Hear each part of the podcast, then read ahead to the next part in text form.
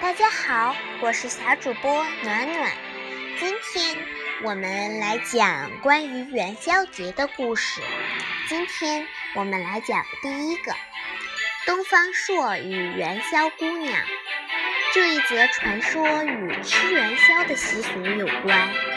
相传汉武帝有个宠臣，名叫东方朔，他善良又风趣。有一年冬天，下了几天大雪，东方朔就到御花园去给武帝折梅花。刚进园门，就发现有个宫女泪流满面，准备投井。东方朔慌忙上前搭救，并问明她要自杀的原因。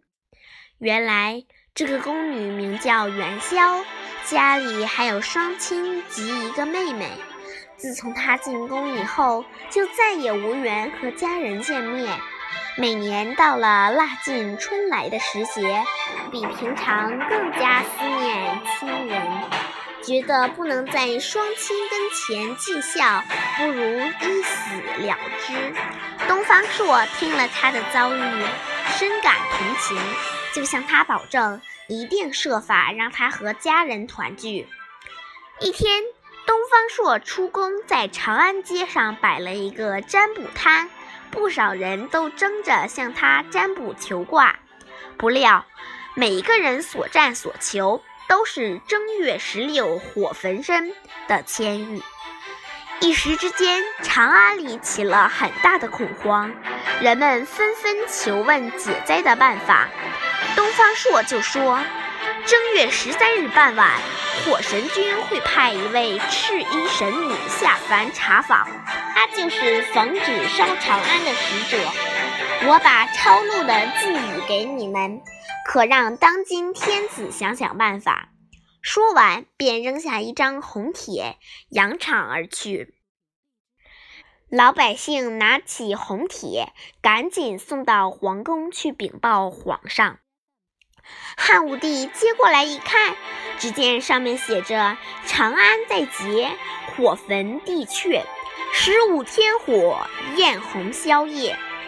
他心中大惊，连忙请来了足智多谋的东方朔。东方朔假意的想了一想，就说：“听说火神君最爱吃汤圆，宫中的元宵不是经常给你做汤圆吗？”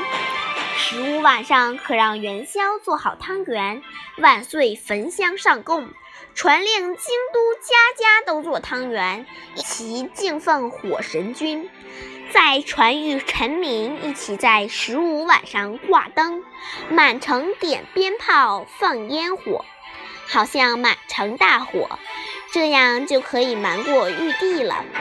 此外，通知城外百姓。十五晚上进城关灯，砸在人群中消灾解难。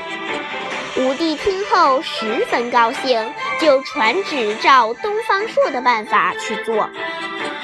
到了正月十五日，长安城里张灯结彩，游人熙来攘往，热闹非常。宫女元宵的父母也带着妹妹进城关灯。当他们看到写有“元宵”字样的大宫灯时，惊喜地高喊：“元宵，元宵！”元宵听到喊声，终于和家里的亲人团聚了。如此热闹了一夜，长安城果然平安无事。汉武帝大喜，便下令以后每到正月十五就做汤圆供火神君。正月十五照样全城挂灯放烟火，因为元宵做的汤圆最好，人们就把汤圆叫元宵，这天叫做元宵节。好了，今天的故事讲完了，我们明天再见。